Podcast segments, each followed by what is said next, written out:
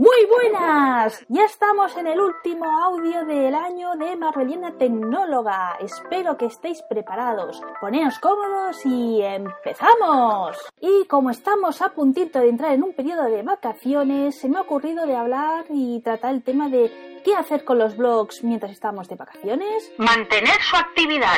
Ese es mi consejo habitual. Primero porque crecen las visitas sorprendentemente, ya que como hay gente que tiene vacaciones, puede consumir nuestros materiales. El segundo motivo es técnico y es que nos castigan el tema de posicionamientos e incluso hay gente que vigila mucho el tema de la actividad y si ve de que no estás activo un mes, puede dejarte seguirte. Y el tercer consejo es de contenido y es que recomendaría no decir qué estamos haciendo actualmente y en este momento por ejemplo, si nos vamos de viaje, pues es mejor decirlo a la vuelta y explicarlo antes de dar información y que nos pueda dar después un disgusto. Si sois de los bloggers más productivos, os diría de bajar, en vez de cada día, pues hacer una a la semana. Y aunque lo que voy a decir es algo obvio, por si las moscas lo comento, y es que todo esto entonces nos implica una planificación. Unos días antes o un mes antes deberíamos hacer una parrilla y escoger temas. Por ejemplo, si somos de libros, podríamos coger un periodo de hacer tags divertidos y relacionados con la temática de que nadie va a sospechar de que no estamos. Y si somos de opinión, pues algo general y que no nos perjudique, que no digan, oye, mira, este no está. Redes sociales. Si en nuestra estrategia de promoción tenemos redes sociales, también deberíamos de mantener una actividad. Puede que ahora me digáis, muy bien, pero es que voy a estar en un sitio sin internet. Pues muy fácil, programar las entradas. En el caso de los nuevos escritos, podremos tener la URL porque nos la marcarán, entonces tanto si es Blogger como WordPress. Entonces lo podremos preparar ya sea directamente si la red social lo permite, como es el caso de Facebook, o utilizando gestores propios de la compañía. En el caso de Twitter sería Twitter, o si queréis un gestor más general, pues sería el famoso HotSuite, Postcron y todas estas cositas. También podemos programar otro tipo de entradas para ir disimulando y que no sea solo la publicación de promoción de turno, o podemos recordar entradas antiguas, por ejemplo, utilizando el servicio de auto RRS de bloggers.net. Si no puedes planificar, no digas nada. Si me estáis escuchando algún compañero de los que vais al límite y que publicáis en el mismo día o despistado y demás, y mientras me decís imposible planificar todo esto que me estás diciendo, pues lo he dicho, no digas nada. Que quede la duda de que no pases porque no puedes, porque no estás, pero no lo digas absolutamente nada. Pero sí te recomendaría que las redes sociales vigilases. Ya te digo de que con bloggers.net tenemos ese servicio de autogeneración o sea, para que tengáis el auto RRSS es que tanto en LinkedIn, Facebook y Twitter podemos publicar las entradas con un orden, ya sea todas, eh, discriminando alguna, de más nueva a más vieja, y así se van publicando y bueno, pues vamos consiguiendo incluso nuevos lectores de gente que no se había enterado que habían publicado una entrada porque no nos seguía y no le ha dado por mirar el archivo del blog. La verdad, es de las herramientas muy útiles y que recomiendo utilizar. Y estos serían mis tres consejos cuando estéis en periodo de vacaciones. ¿Creéis que me he dejado alguno? Os espero en comentarios que ya sabéis que me encanta debatir. Y antes de cerrar el programa, os dejo con el blog del mes. Hola Vanessa, en primer lugar quiero darte las gracias por dejarme participar en este pequeño rinconcito que tienes destinado dentro de tu podcast. En segundo lugar, pues darte la enhorabuena por ese magnífico trabajo que estás haciendo tanto con este podcast como con tu blog, que son los dos magníficos. Y nada, querías que hablase un poquito sobre mi vida personal Mira, mi blog se llama PressStarCook, la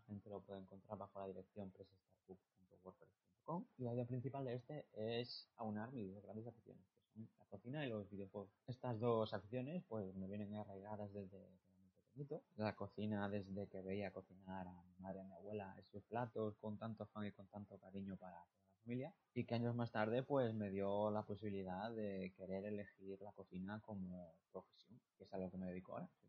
Y los videojuegos, pues desde que entró la primera videoconsola clon del Atari 2600. Y nada, pues pasaron los años y circunstancias de la vida, al final pues cambié de ciudad y me fui a compartir piso con uno de mis mejores amigos de siempre. Eh, un día jugando a, la Play 3, a la Skyrim, pues este encontró un libro de recetas que se podían elaborar con diferentes ingredientes y objetos que iba encontrando por el juego y me dijo que si podía elaborar de una de las recetas a ver cómo salía. Y yo dije que sí, que si tenía tiempo, pues un día que tenía descanso, pues elaboramos dos recetas de ese libro, una de un soufflé y otra de una sopa. Con tal buena suerte de que las dos salieron bastante deliciosas. Y después de hacer esto, pues me dio la idea de, oye, ¿por qué no mezclar en dos mundos tan diferentes como son la cocina y los videojuegos? Es decir, elaborar algo que tenga relación entre ambas. Y no fue hasta finales del año 2014 cuando decidí abrir un dominio en WordPress y dejar ahí pues constancia de que iba a hacer esto. Tenía un poquito de miedo, es decir, eh, de abrir de nuevo un blog, porque anteriormente tuve otro que no funcionó tan bien, que estaba enfocado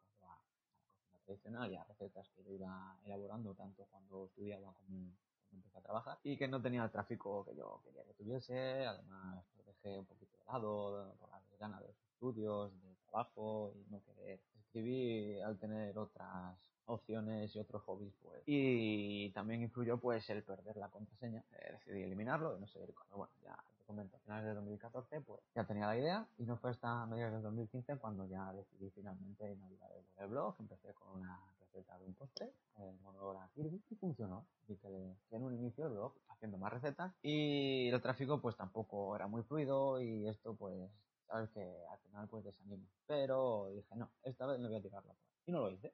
Y hasta, hasta el día de hoy. El blog pues funciona bastante bien, tiene buena interacción y, y es lo que quiero, pues que la gente a partir de este pues se anime tanto a cocinar como a probar todos los videojuegos que, que voy enseñando. ¿Cómo Pues tampoco te puedo decir así bien, pero bueno, lo que quiero hacer es coger un videojuego, tanto que yo haya jugado como que me haya llamado la atención o que sea popular, y hacer una receta basada en este, pero que tenga algo también de, de relación con él. Es decir, algún ítem que se haga en el juego, un ítem un objeto, un escenario, y a partir de ahí pues elaborar la receta y, hacer un homenaje. También tengo varias secciones donde hago entrevistas a bloggers, como a youtubers, como locales y negocios enfocados a, este tema. Eh, otro blog de comida basura en el que pongo mi, opinión, mi opinión cómica, hay que decirlo, ¿vale? Sobre videojuegos malos que han salido en la historia de los videojuegos y que me lo cutre, es decir, me gusta todo lo que sea cutre, todo lo que sea mal hecho, pero que me provoque una, unas risas y es lo que quiero compartir con, con, la gente. Y otras secciones donde pongo mi, mi punto personal, hablando sobre